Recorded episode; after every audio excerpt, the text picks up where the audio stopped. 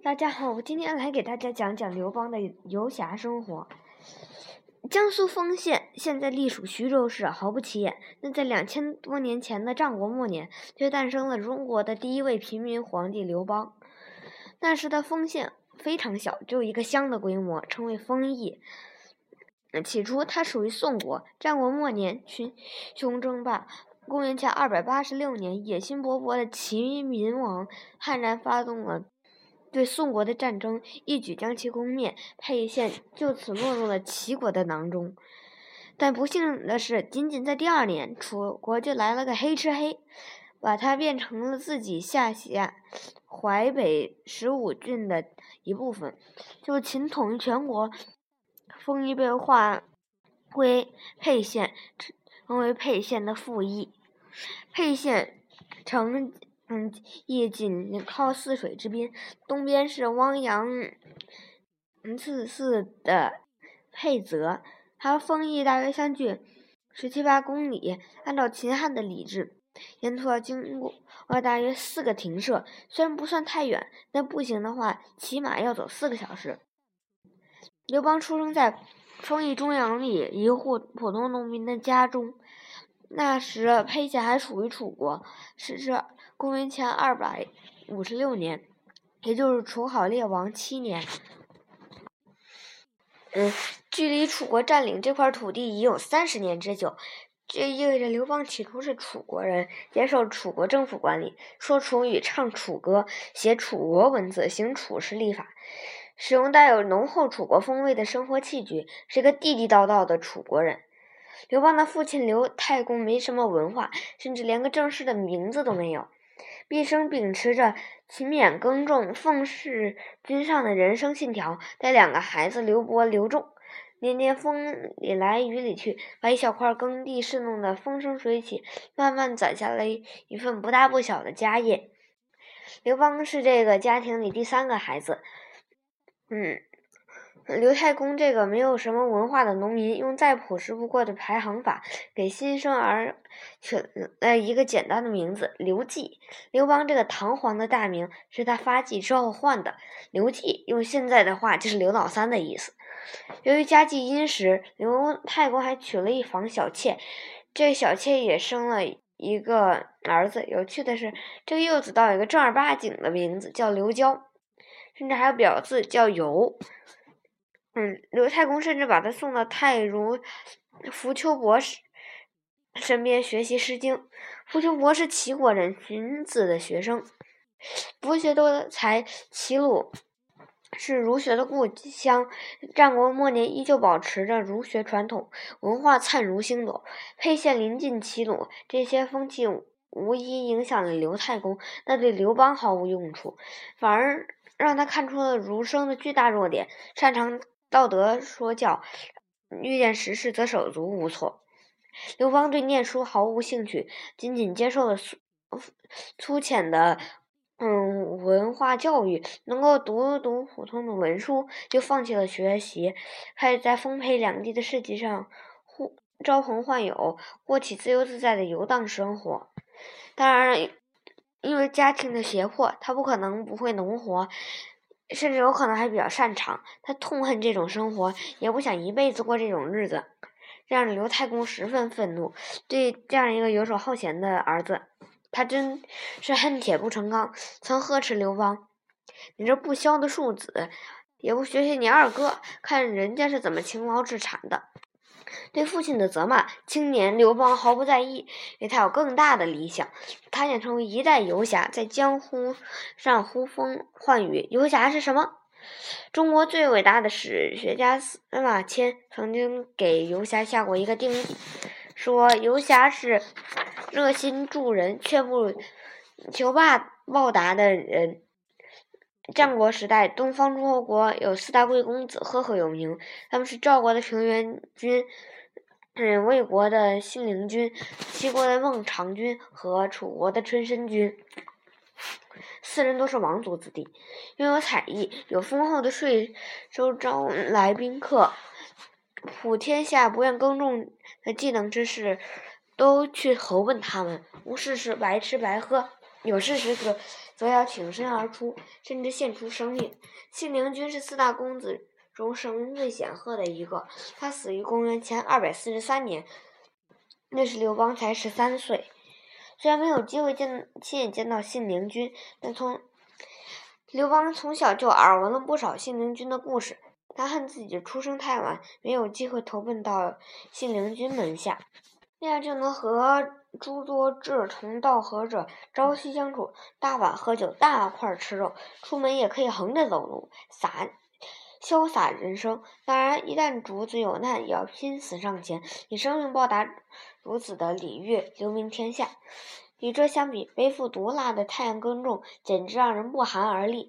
这是。这不是刘邦想过的生活，所以勤劳的二哥在刘邦心目中是一个负面榜样。刘邦不但不肯干农活，反而喜欢到处惹事，屡次因为惹了是非，到处躲避官府捉拿，还经常带着一帮狐朋狗友去寡嫂家蹭饭吃。有一次，大嫂终于烦了。刘邦和朋友一进门，他假装刮着空荡荡的锅，暗示一无所有。刘邦羞得满脸通红，带着朋友长扬长而去。刘邦当上皇帝后，便封亲戚为王侯，独对大嫂不理不睬。刘太公因为看不下去，特意提醒刘邦，才抒发胸膛。不是我忘了他，主要是因为他为人不地道，太小气，这才封太。大嫂的儿子为姜杰侯，杰和瓜读音相似，嗯，耕杰意思是瓜耕，暗示大嫂那次嗯刮过驱客的举动。这不是说明刘邦嗯特别小气、睚眦必报，那倒也不一定，只是因为对于刘夏游侠刘邦而来说。嗯，朋友就是生活的全部，而大嫂今日让他在朋友们面前丢面面子，是可忍孰不可忍呢？虽然在丰沛两地打出了名气，但刘邦并不满足。有一天，他听说有一个叫张耳的魏国人曾经在信陵君手下做过门客，如今又凭借当时的声名娶了一个富家妻子，不禁十分羡慕。有人告诉他，张耳如今已被魏魏王任命为外。黄县令正在广施钱财招致宾客，已经三十多岁的刘邦于是毅然离开家乡，西行上千里，跑到外黄去投奔张耳。在外黄，刘邦顺利的成为张耳的门客。但是好景不长，公元前二百二十五年，秦将王温。嗯，率大军围住了魏国首都大梁，引水灌大梁城，大梁城陷，魏国灭亡。张耳逃跑，被秦国政秦朝的政府通缉。刘邦召回到家乡。两年后，秦将王翦，嗯，两次大破楚国名将项燕的军队，楚国就此覆灭，沛县也就成为秦国的领土。刘邦成了一个秦国人。嗯，那一年他三十三岁。刘邦的前半生如路人甲一样普通，史书上有关他的记载很少。最有名的特色是爱喝酒、爱嗯美色、偷鸡摸狗的事也干，嗯干的不少，实在不得一写。唯一光彩的事迹是关于他的嗯出生。据说那天他母亲。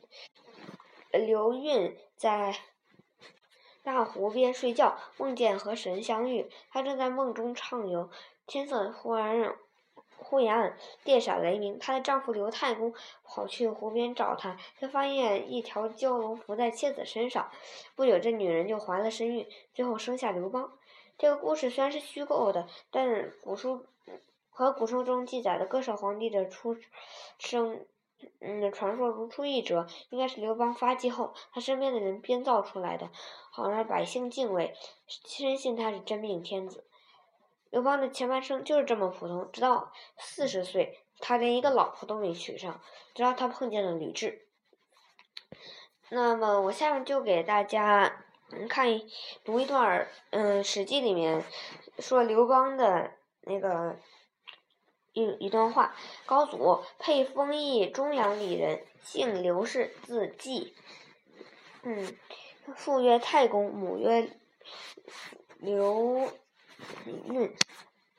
起先刘运承袭大泽之碑，梦与神遇，是时电闪未明。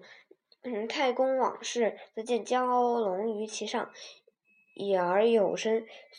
嗯，遂产高祖。高祖为人龙准而龙颜，美虚然。左谷有七十二黑子，人而爱人，喜诗，亦或如也。常有大多不是家人生产作业。高祖兄弟四人，长兄伯伯骚卒，是高祖威时。常辟事，时时与宾客过御扫时，扫宴说书与客来，扫祥为更进。嗯，立府宾客已故去，言是更中，府中尚有更。嗯，高祖由此怨其叟，以高祖为帝，封昆帝，而伯子独入得风。太上皇以为言，高祖曰：“某非望风也，其为其母不长者耳。”于是乃封其子信为更节侯。谢谢大家。